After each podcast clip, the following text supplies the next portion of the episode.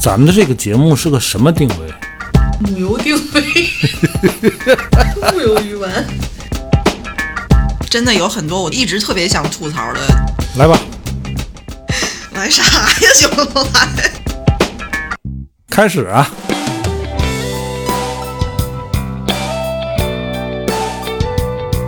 我回想回想，那没说啥呀。你以为咱能说点啥？我有麦克风，我想说啥说啥。大家好，这里是一直陪伴各位的调频三四五，我是卓然，坐在我对面的是马来和帆。大家好，大家好，嗯，熟悉我们的都知道，我们是一个天津的播客节目啊。嗯，前两天啊，下班的时候开车听广播，有一个电台的嘉宾啊，他说什么呢？他说这个天津被称为“哏儿都”啊，这个说法，他一直觉得意难平。为什么呢？他觉得“哏儿都”这个称呼不能完全的代表天津。就现在好像给全国人民造成一种印象，就是天津啊，除了哏儿没别的。还有煎饼果子，啊，然然后就是一个哏儿。他说，其实我们天津有很多可以宣传的东西，但是这个现在就落成了一个哏儿都，哎，他觉得有点意难平。我们今天就想聊聊哏儿都这个事儿啊。哏儿都，他为什么这么哏儿？他为嘛那么哏儿？他怎么就那么哏儿呢？啊怎么就不哏儿了呢？啊，这期节目里面可能会出现大量的方言啊。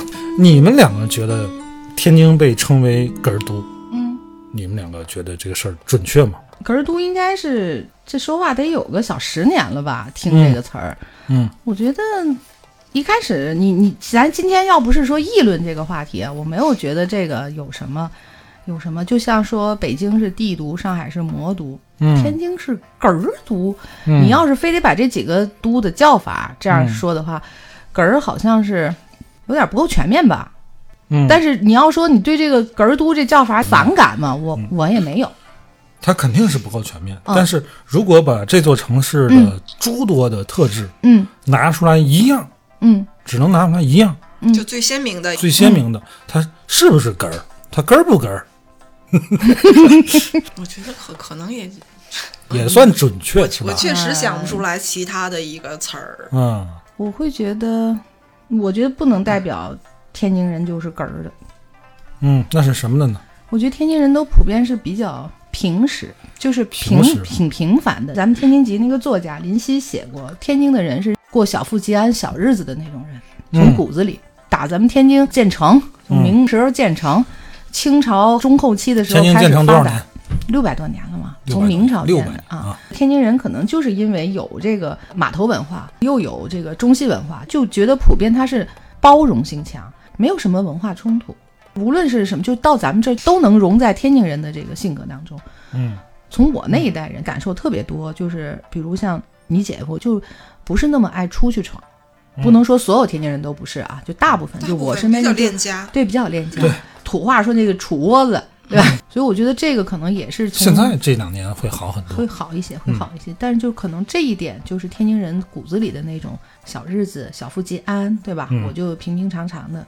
而且天津也很少有人从小教育子女，你要大富大贵。嗯，这个城市确实还挺特殊的。嗯按理说，我不是地道的天津人我从十八岁来天津，但其实我小时候也经常来。嗯嗯嗯嗯，天津这座城市，让你觉得它的两极分化其实是比较重的。嗯我说的不是贫富这个两极分化啊，就是高阶层的和市井的嗯两极分化特别重。雅俗吗？对，雅俗还真是就这两个词儿。嗯嗯这是怎么形成的呢？在天津开商埠之后，各国租界租界文化跟码头文化的哎，这冲击。天津其实，在租界期到民国出了很多大家，嗯天津的名人也不少。嗯啊，历史名人非常多，你就看现在在天津的名人故居，就多如牛毛。嗯，对啊对，一般的呃天津人讲话，二八八那都不算是一级保护文物啊，对吧？对，太多了，你去五大道看一看，对特别多的名人。强调五大道不是一条道。对，我这个听过有外地朋友问我，所以就是社会精英云集，在这座城市。那个时候，天津的发展要比北京强了不少。那阵北京已经呈现了一种腐朽的那种状态，天津是充满朝气、充满生机、充满各种各样的机会。但是这只是一方面，社会的一个层级。嗯。但是就像你刚才说的，天津漕运特别发达，嗯，码头文化发达，这个都是卖苦力的老百姓啊，市井的那种文化也同时在这个城市里边应运而生。嗯。所以说天津哏儿啊，这个哏儿其实更多的是来自这个阶层。来自这个曲艺这个层面去曲艺啊，你比如说一提天津说这个相声，嗯，相声之乡，嗯，其实相声还真不是在天津诞生的，那是在北京诞生的。可是了解相声的人都知道啊，这么一句话就说，再有名的角儿在北京你演的再好。你没征服天津的观众，你就不行。嗯，戏曲也是如此。哎，戏曲都得到天津来，立了腕儿的都是这，就相当于流行文化嘛。对对对对。那你为什么当时北京的曲艺工作者一定要得到天津这个市场的认可呢？一个是天津有很好的群众审美基础，嗯，再一个，由于这个商业发达、文化昌盛，有很多社会名流都在天津这儿聚集。使得天津成为一个时尚前沿的这么一个城市，它引领时尚风向的这么一个城市。当时是北有天津，南有上海嘛。嗯，那曲艺这种形式，作为当时那个年代的流行文化，那你必须得得到天津这种时尚城市的认可，对对吧？当时这个城市在娱乐方面，在流行文化方面，它是有这个话语权的。这个话语权不光是掌握在老百姓的手里，嗯。更多的是掌握在在天津居住的那些社会名流的手里边，对，拿现在话讲，那叫大 V，对吧？时尚达人都在天津待着，但是现在不是这种情况。现在虽然一些这个外地的相声社团来天津演出时候也会说这句话啊，我们这个说相声的必须得得到天津观众的认可，捧这个天津观众。但是说实话吧，这就是人家客气。其实现在天津这个城市已经不具备当初那个地位和实力了。你说德云社，人家不来天津演，照样火遍全国。人家来天津演，跟你天津的观众说这么一一句，也就是个客套。对，嗯，商业氛围就你说了，咱们天津曾经经济非常发达，离帝都近，这也是它的优势。所以他有很多的这个官僚，甚至皇上他们也会都会，他直接就到天津来住。但是你看，基本上来天津做生意的，他都是成立各个地方的商会，他很少形成家族。在其他的城市里边，他那种家族型的这样去经营，到天津来之后不是很明显。比如说广东商会，嗯，山西商会，从这个清朝开始就开始来天，因为天津有码头嘛，来做生意的时候，它就会形成的这种会察言观色、讲和气生财，所以咱们天津人就哥哥姐姐。就是这种称呼，是从那个时候就开始流行下来的。就是你不管是天南地北，叫的亲呗，就是。就显得亲近啊，哥哥姐姐就跟现在东北人一张嘴哥，啊，就一样的，就是亲近，就好像自然就拉近了这个关系。人很多外地的朋友都觉得咱们天津人管无论年龄大小的女性都叫姐姐，那 也不是。跟这个呃不在天津的朋友们纠正一下，天津并不是。管所有年龄阶层的女性都叫姐姐，嗯啊，姐姐这个词儿啊，嗯，这么说没有味道。姐姐这个词儿啊，你首先要看称呼这个人的年龄，哦，和他仿上仿下不能超过十岁，我觉得叫姐姐。但是年长一些的，他就应该叫大姐了。呃，天津还真不叫大姐，叫什么呢？大姨。不不，我说的年长，就比如说你五六十的时候，你碰见一个翻这样的。呃，三四十岁的，他会可能喊大姐，你不觉得吗？对对对，你说的这个大姨是指，比方说你现在我有点过了，就哎六哎六十多岁了，六七十岁的人，你可能喊大姨，喊大姨。要再大点呢，就喊奶奶。奶奶，没错。但是基本上年龄层面，像你说，哎，差不多吧，十岁上下的话，姐姐是个小官称的意思。这个称呼啊，嗯，我看网上很多。网友说，一听天津人张嘴说话，就觉得有什么好笑的？这个称呼，哎，就觉得特别逗，特别有意思。嗯，感觉天津每个人都会讲相声了。其实并不是啊，我们在称呼姐姐的时候特别的严肃，就是就是一个就是一个称呼，让你听起来这个就是个方言，让你觉得有意思。本身这个方言有意思。早期一些文艺作品，嗯，包括小品啊、电影啊。嗯，当时还很少有方言类的角色登场，但凡有的，但凡说天津话的，都是小人物，甚至是反面角色。呃，而且是会搞笑一点。对，呃，直到现在可能也是这样。你不可能就是一个霸道总裁，呃，对吧？说说说一嘴天津话，他是语言你这这是玩火，对吧？没有哪个霸道总裁是是这么说的，对吧？他可能会说四川话，对吧？你看现在就是，呃，四川话的电影，我说四川话可能不太准确，嗯就是川渝地区，包括武汉一部会分，会会会，哎，那部分地。区的这个方言电影会特别多。对，嗯，你要那么想，进去进进去这尤其像，对，像重庆那个城市就特别适合拍电影，嗯，特特别魔幻的一个城市。嗯嗯但是其实大伙儿可能不知道，在天津拍的电影也特别多，电影电视剧特别多。是是是是，因为天津它历史遗留的这个建筑特别漂亮对啊，对，尤其拍一些民国类的、谍战类的，特别多，在天津的特别多。对。但是很少有这类片子里在里边，有角色讲说天津津话，嗯。对对对 破坏气你。你想一个军统的 一个军统的特务，一嘴大天津话，就看着就不太严肃。可是可是你知道咱们天津话哪儿的话其实特别像咱们天津话吗？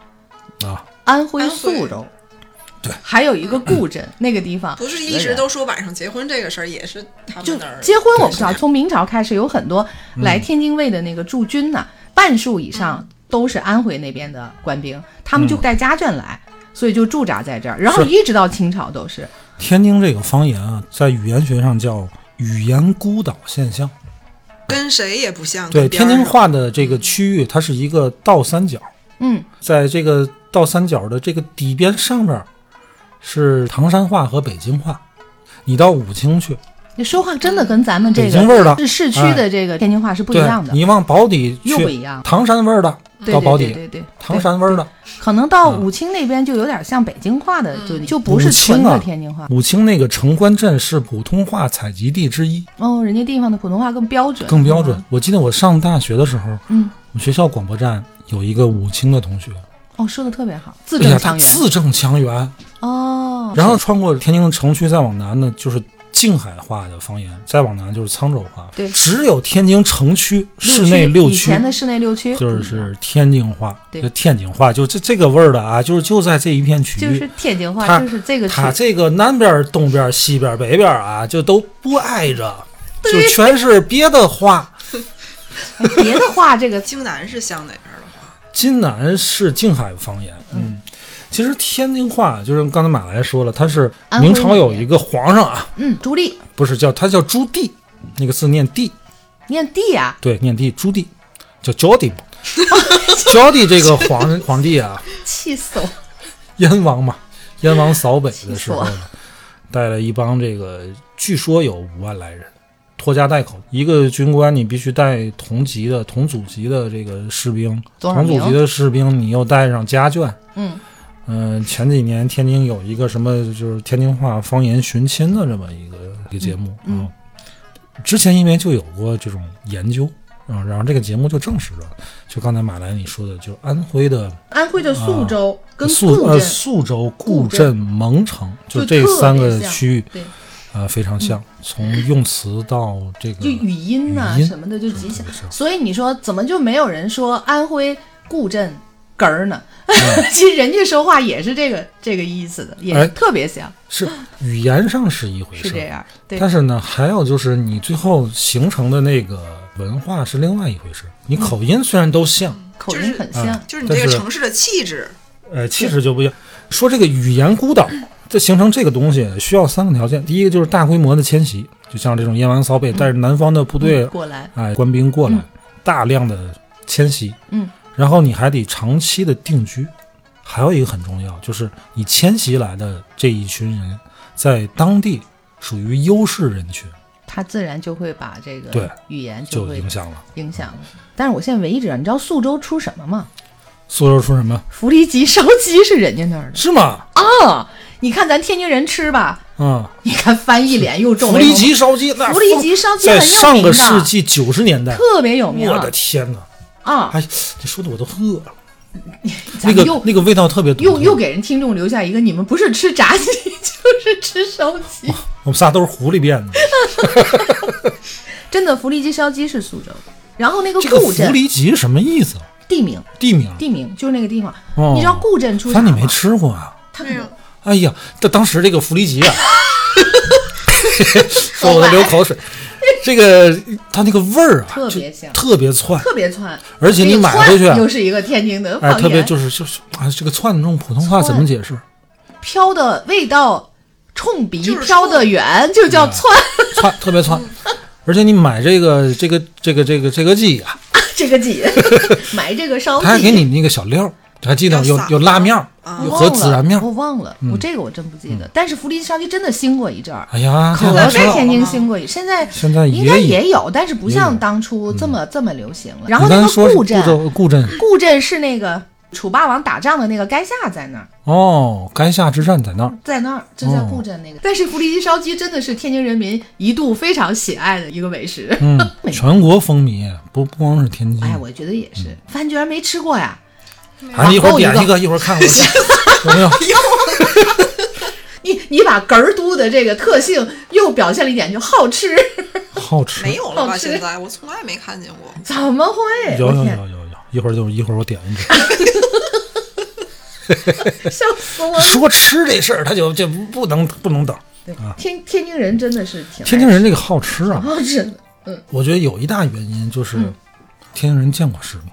嗯嗯。嗯，你看现在有很多就是天津的中年男性那种叫什么大梨。朋友们，我给你解释一下这个话，什么？什么叫大梨？怎么说呢？吹牛，嗯，说自己吃过见过，说自己什么都能看，这种人呢，在天津叫大梨，崔大梨。这个话呢，后面还有一句 天津的俗语：“大梨赚财迷。”对，这句话怎么怎么讲？就大力赚财迷，就是大力他能他能忽悠呀，他能忽悠住、他能忽悠，忽悠住，啊。为什么是财迷？财迷呀贪，财嘛，所以财迷他他他一般是啊，他不会用被人轻易忽悠，嗯。他不出钱啊。嗯嗯。啊，但是大梨呢就在那儿，忽悠 哎，你想想那个场景，大梨赚财迷，可能不是一个地域的，很难理解这个事儿，就是不是不是不容易理解。哎，但是你看，现在在网上已经形成一种趋势了。一提天津，就是又是什么交警啊，又是医生啊，好像都能说相声。天津人每一个天津人都会讲相声了。然后你看前两年那个天津城市内涝，下大暴雨，嗯，好多天津人啊，就是候拿出各种小鸭子啊、批花小皮划艇啊、大木喷啊，就上。上街了，你看这这算是天灾了。对对吧但是天津人很幽默的，很幽默，面对哎，些面对这个对就乐观的心态。加上网上这么一宣传一报道，好像天津人本身自己也就默认了自己的乐观属性乐观的这个属性，然后根儿都也就这样也就成了。嗯，啊。但是刚才我们前面说了，这不能完全的代表天津，嗯而且我觉得其实也并不是每一个天津人都会讲相声了，这个是肯定不会，但是天津人可能心大。再有一个，天津可能确实是互相之间，就哥们儿、兄弟之间，或者是姐们儿之间，可能嗯。更愿意开玩笑。你知道，就咱们走在路上，不经常有那个蓝底儿白字儿的那个大牌儿、大嗯。交通的那个标识牌儿，嗯，全国只有天津，它上面写的是驾车说笑，危及安全，就是上面画的那个人儿，就 是开车那位置。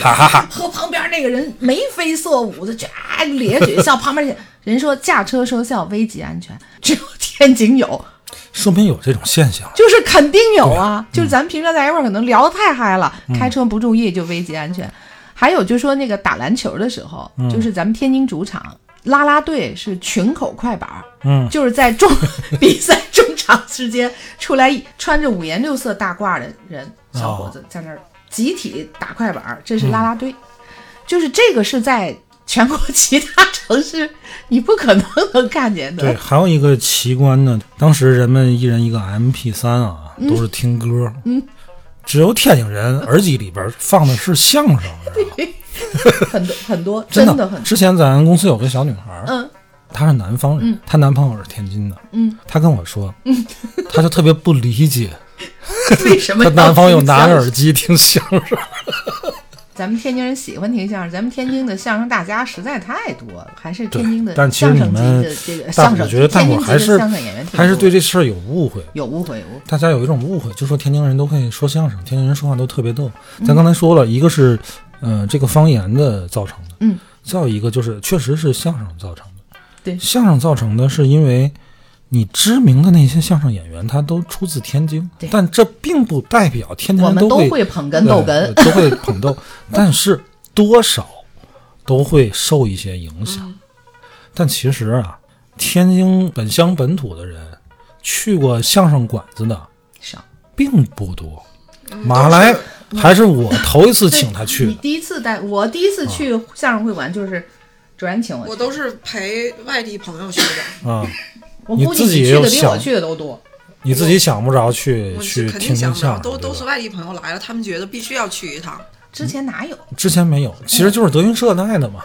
对，也就十年流行起来，去个茶馆听相声，去茶馆听相声嗯，确实是郭德纲把这个相声又给挽救了。对，是是是是这样。但是挽救之后，天津这片土壤，嗯，它太好活起来了，对吧？对相声演员一搓一簸箕，一搓一簸箕对。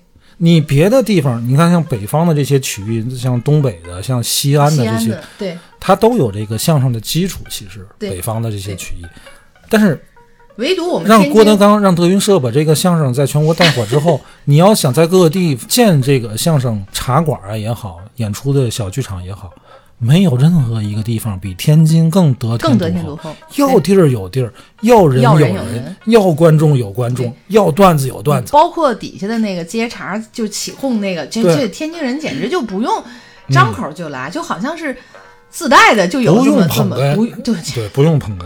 对。卓然请我第一次去茶馆儿，也是觉得挺有意思的。我看过郭德纲有一年的，就是嗯回天津就过年时候的那个，那确实是不一样，在现场的感受是现场肯定不一样更不一样。嗯嗯但是为什么我刚才说没有多少天津人真正的去过茶馆？嗯嗯，一个就是相声复兴呀，也没有多少年的事儿。再一个，天津人他不缺听相声的渠道。朋友们，你们知道吗？我们天津广播电台专门有一个频道叫相声广相声播，广播，全国只此一份儿。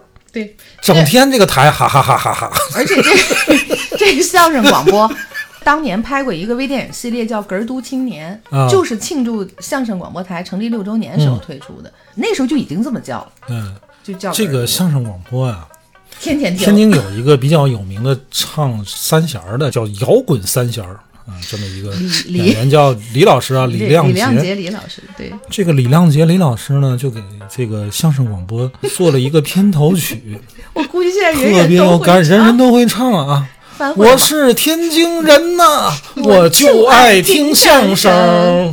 什么？出门遇到丁文元，还有王德成。二大上二跟妈妈烙俩糖饼，张二来说马大哈，你干嘛嘛不行？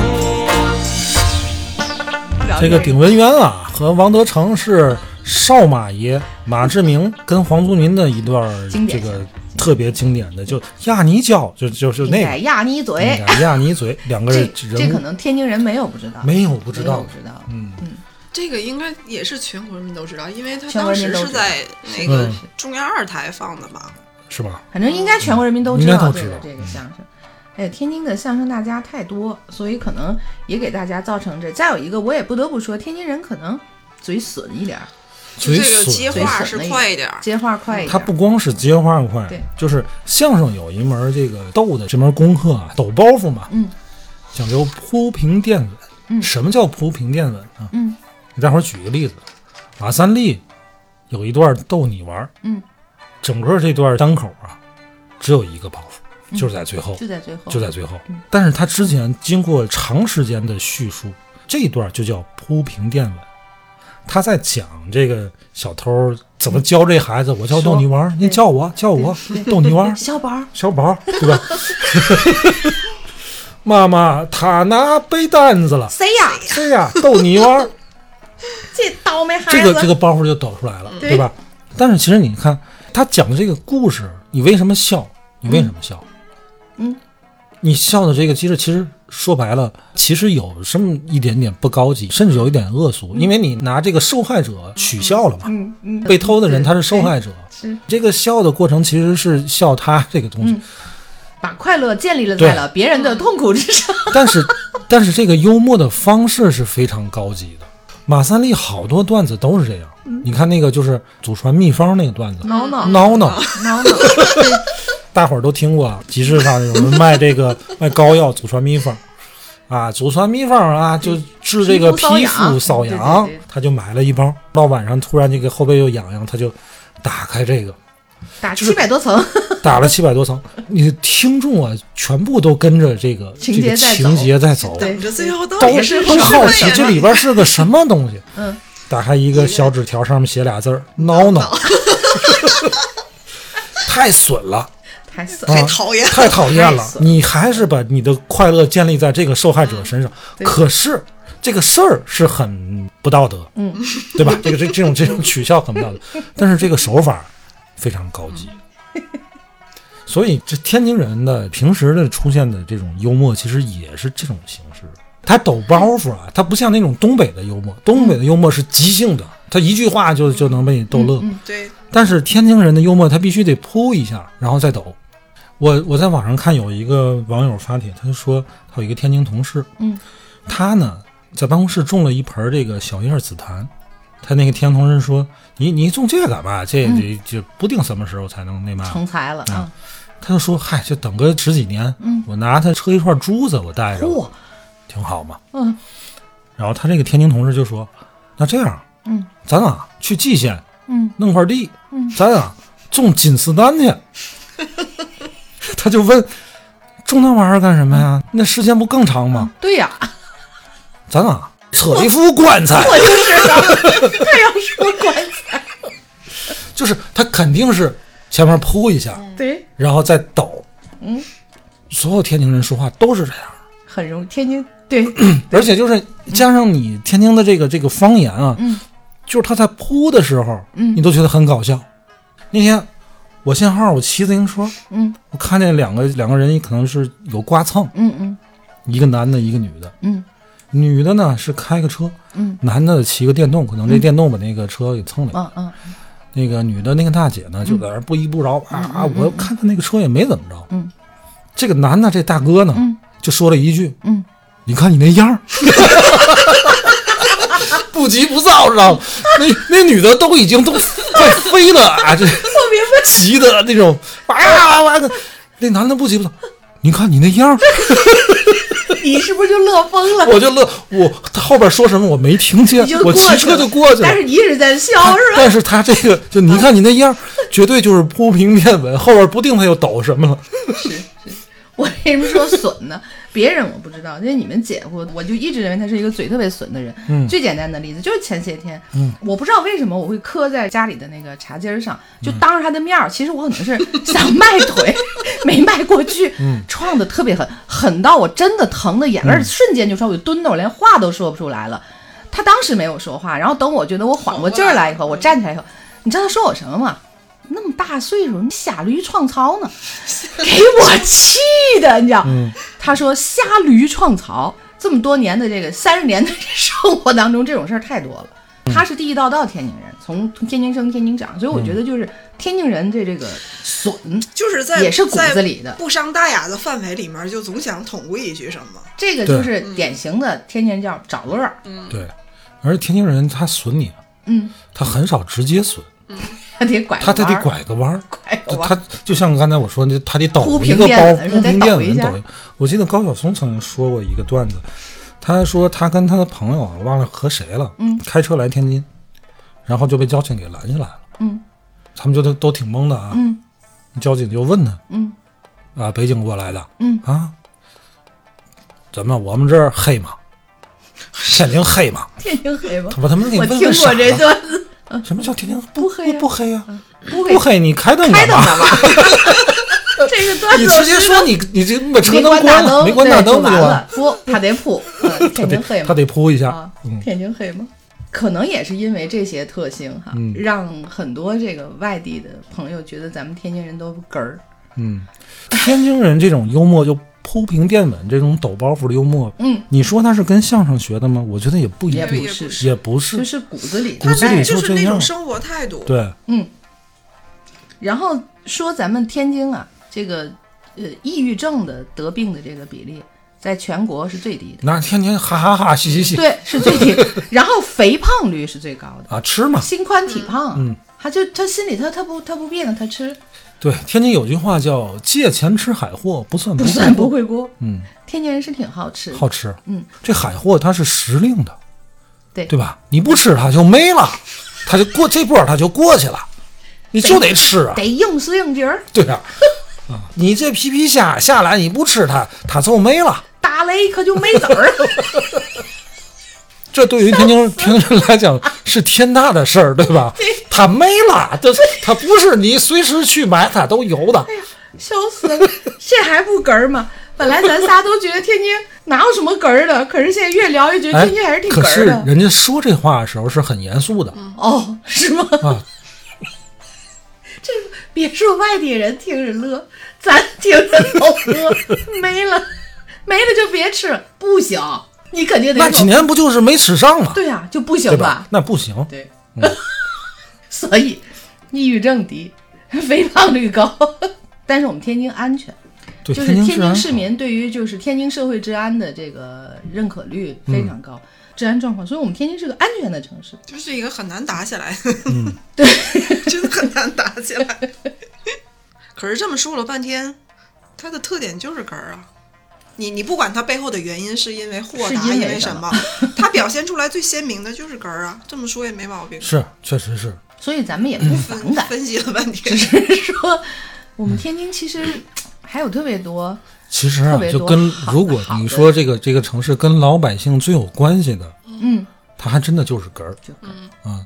你说之前在租界期的时候，它确实有很多高大上的东西，租界呀、嗯大家呀、嗯文化呀、对商业、大酒店、大买卖、大铺户，对这些它不是老百姓的。嗯嗯，关于老百姓的，它它就是一个就是找乐儿，找乐儿也是天津，是天津话是吧天？津话，嗯离不开相声，不然为啥叫哏儿读？它怎么不叫别的读呢？嗯对吧？嗯，你说全国这么多地域城市哈，嗯，把这个这哏儿幽默这种事儿当为一个城市特征的，嗯我觉得除了天津，可能就是东北吧。对。但东北东北那个好像和天津又不太一样不，一样，嗯非常不一样。它比东北就天津直接。是那种东北是欢乐嘛？是全国人民都觉得东北人好笑，但是但是不会把他的标签儿提取一个这个幽默就贴在东北、嗯东三省人民的这个身上，是吧？东北人搞笑，搞笑？就是搞笑跟哏儿可不是一回事儿。他不是故意哦想搞笑，东嗯。东北人不是刻意的想损你一下，想想嗯逗你一嗯下，，是他就那样。他他出来他就 就带着那个东西，哦，你看哏儿啊，你把它翻译成普通话，嗯。它可能是幽默，嗯。嗯，可以等同于幽默吗？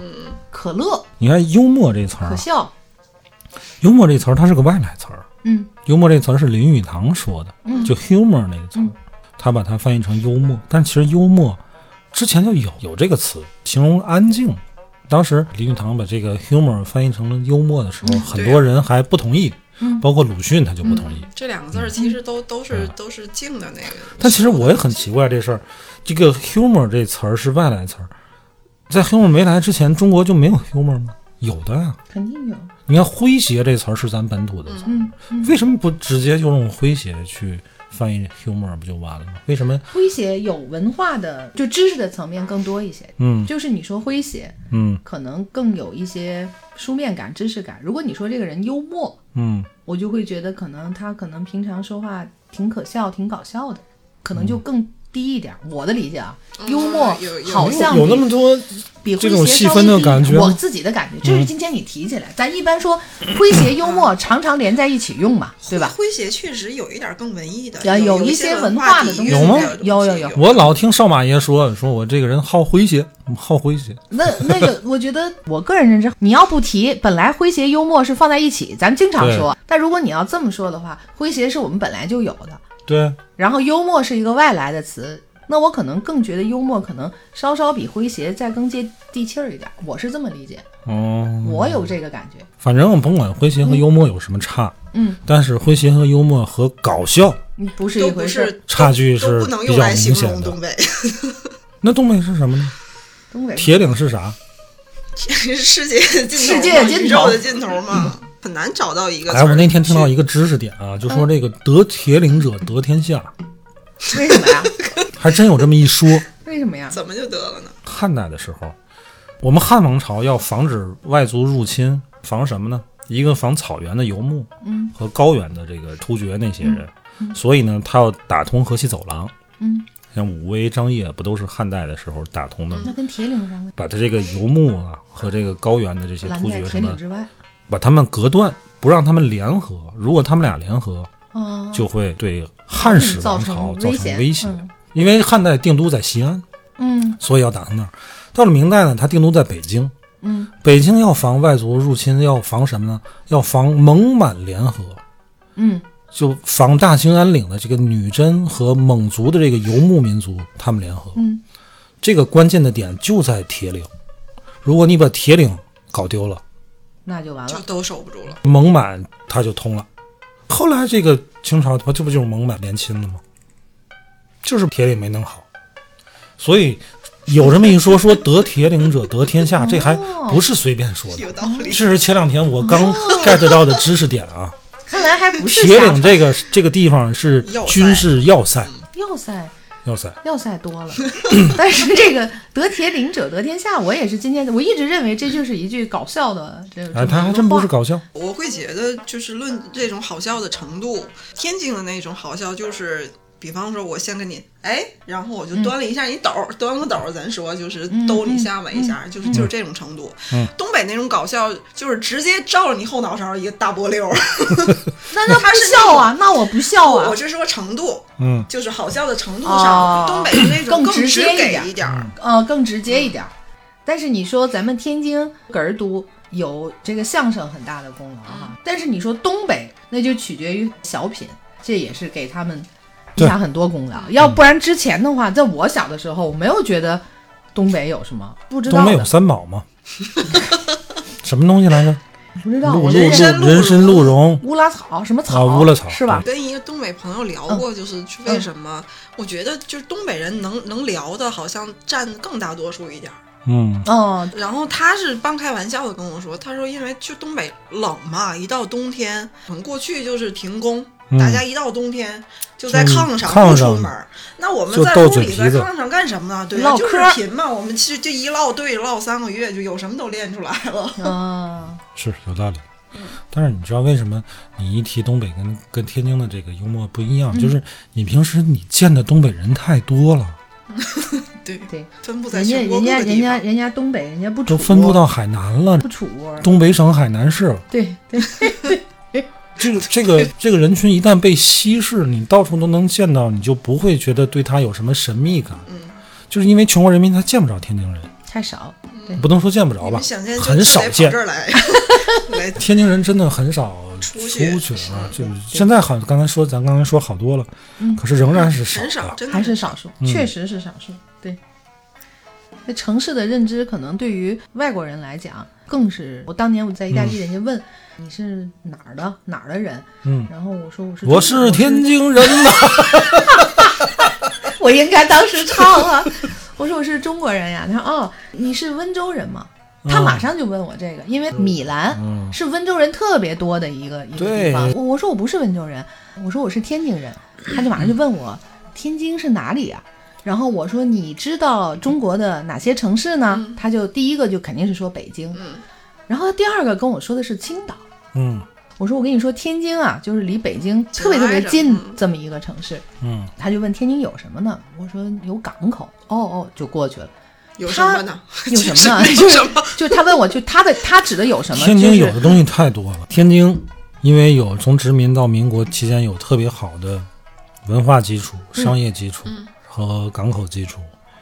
其实，在刚建国的时候，整个 GDP 吧，城市活力来讲，远超北京，地位相当高，地位相当高。地位相当高。新中国有很多第一都诞生于天津。工业城市，第一辆自行车，第一辆电视机，呃，第一台电视机，手表哎，第一只手表，对，第一个这，第一个那个，很多很多第一都诞生棒的工于天津业城市。但是自打北京的功能改变之后呢，天津成了彻头彻尾的一个陪读。有点有点 小卫星城市。为什么？呢？北京要开始搞工业了对，啊！北京什么什么化工厂啊，什么北京啤酒啊，这那。对，见得多。你一开始它其实北京的定位就是政治经济、文化中心文化，中心啊对，它开始搞工业。这一搞工业呢，资源都跑北京那儿去了，工业资源。还有一个更重要的呢，就是这个交通资源。天津其实它从地图上看，它作为一个港口城市，但是轨道交通都是从北京始发，很多从东北方向、从西北方向或者从南方过来车，它到北京对，它就不会再往不往前走了，估计儿那一估计儿他就不往前。我小时候从内蒙到天津，为什么要去先去北京倒车都得？在那儿倒，对，因为北京是交通最大的。中转。其实你从地图上看，北京作为交通枢纽是特别不合适，嗯天津作为交通枢纽才更加合适。但是没办法，嗯，北京是这个中心那个中心，对，但是一下就等于相当于把天津给隔离掉了，嗯，交通非常不便捷。在嗯当时还是以铁路运输为主的情况下，是交通不便捷，对一座城市来讲，那发展是一个非常大的对。对，这也就是在滨海和自贸区搞了之后，嗯，天津才又恢复活力。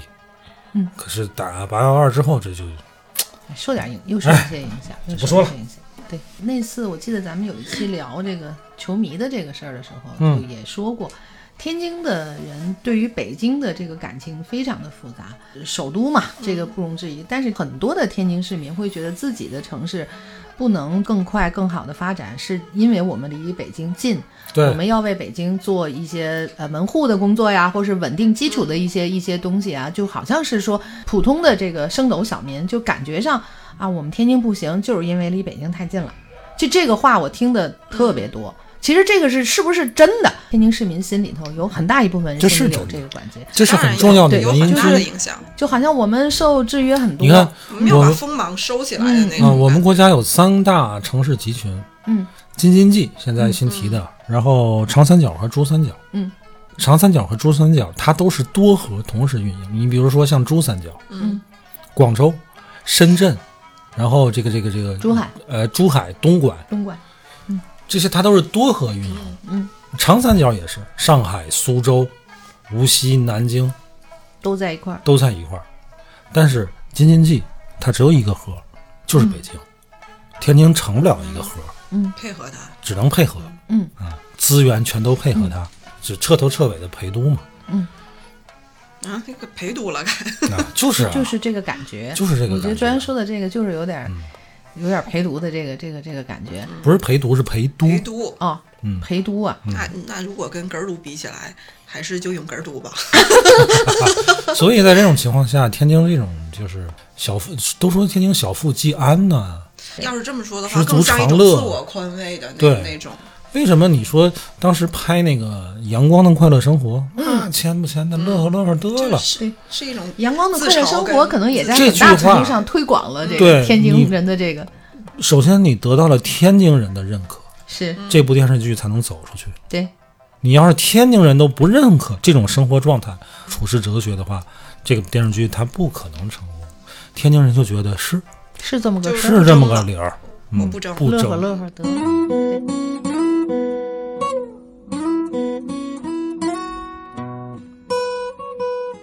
咱们好像对这个天津一根儿哎命名还是怎么样都没有什么感觉，嗯。但我确实看见有一些年轻人，嗯。我看见一个好像是知乎上的回答吧，嗯，他说我很介意，就是因为他出去外地上大学，嗯。我每次跟家人打电话就是用用方言嘛，嗯。然后我的同宿舍就笑，搞点什么他们就让你说点相声，嗯。他说我觉得很冒犯，我能理解，嗯，就这变成了一个困扰。嗯，所以说，天津人认可自个儿这个“哏儿都”的称呼，但是你走出天津的人，嗯，那是这个标你们你们有这不要拿种反思。这个，其实全国各地的朋友并没有这个恶意，嗯。是。并没有冒犯的是是是。意思，但是就觉得，哎呦，天津一听是人。天津，就觉得你们这首先，，这个这个人种啊，这个是 这个人种。这个产地啊，这个产地呀，啊这个怎么说呢？出这个，它首先他稀罕，他不常见啊。稀有 对，你要说东北人，对多嗯，每个宿舍都配两个嘛。没错，快两个有没有什么稀罕啊？天津人，来一个，来一个，非常的困扰。我能理解这个孩子这这特对比较别的性格内敛的孩子嗯，确确实是很困扰。觉得烦。我不会说相声，然后这边就乐起来了。了。你就这样跟他们来两句，他们就笑了。是很冒犯，但是你又没法去解释这个事儿，因为对方可能没有就像当年。你是骑马上学吗？不是一个差不多吧？你会不会所有人都认为内蒙都是骑马的不？是感觉不一样。不一样。我被人问是不是骑马上学，我没有任何被冒犯的感觉。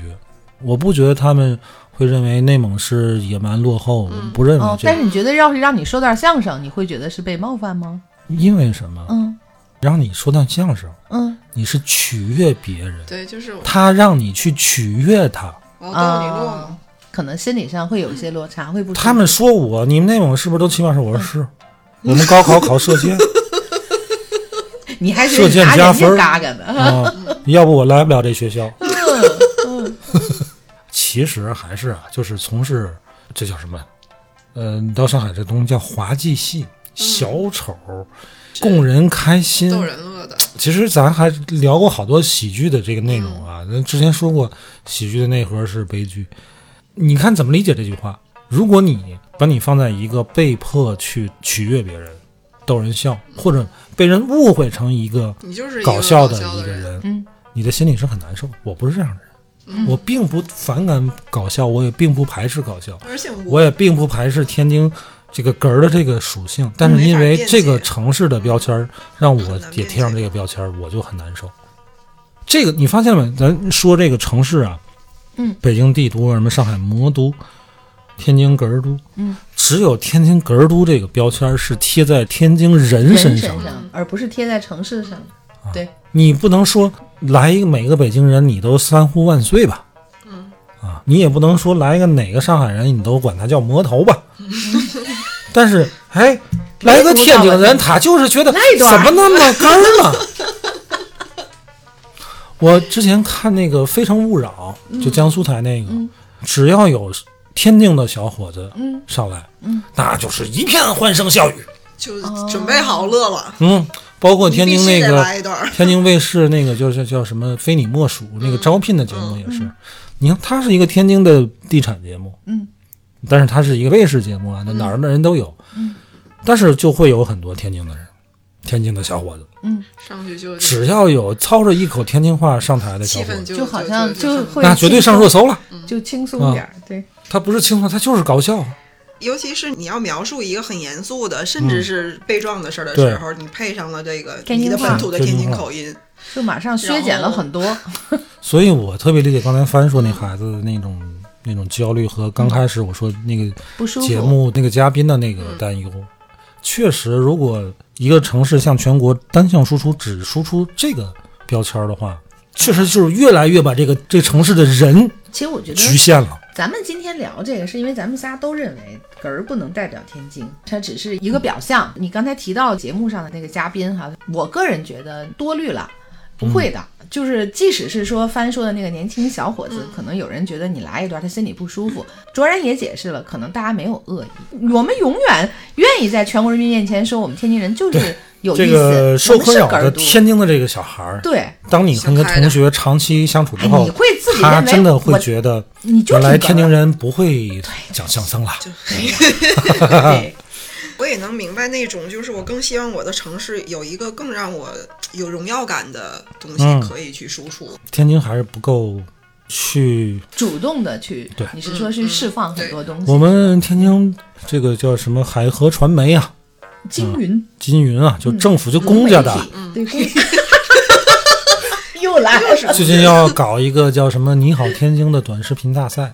嗯。啊，嗯、我们虽然不参加，我们是个音频节目，但是我们这里替我们这个城市宣传一下。天津的朋友或者是外地的朋友、来天津，你们可以去拍一拍天津的故事。我们然后去参加一下这个这个在多平台啊，什么抖音、快手啊，这个这腾讯这些都有啊是的，啊！你们去搜一下啊，我们替公家宣传一下这个事儿。公，哎，也替天津我们这个 替天津自己的。城市宣传一下，我们天津真的非常漂亮，非常美，非常多值得人称道的事儿。嗯，啊，不光是根儿，当然了，对根儿啊也也，很重要。没嘛不好的，那得了吧，今天就聊到这儿，根儿嘛，根儿，送根儿啊，拜拜，拜拜。点点点点烧鸡吗？福利集，福利集呀，我看一下，真的有，因为我真的从来没。我那个前段时间我还看见，哎，今天少真的看见少就看，嗯，有有有，但是可能是不是在配送范围之内就不知道了。福利鸡你竟然没吃过？我真不知道。我吃过各种天下名鸡，天下名鸡。我是天津人呐，我就爱听相声。出门遇到丁文元，还有王德成。二他爸让二他妈妈烙俩糖饼，上二班说马大哈，你干嘛嘛？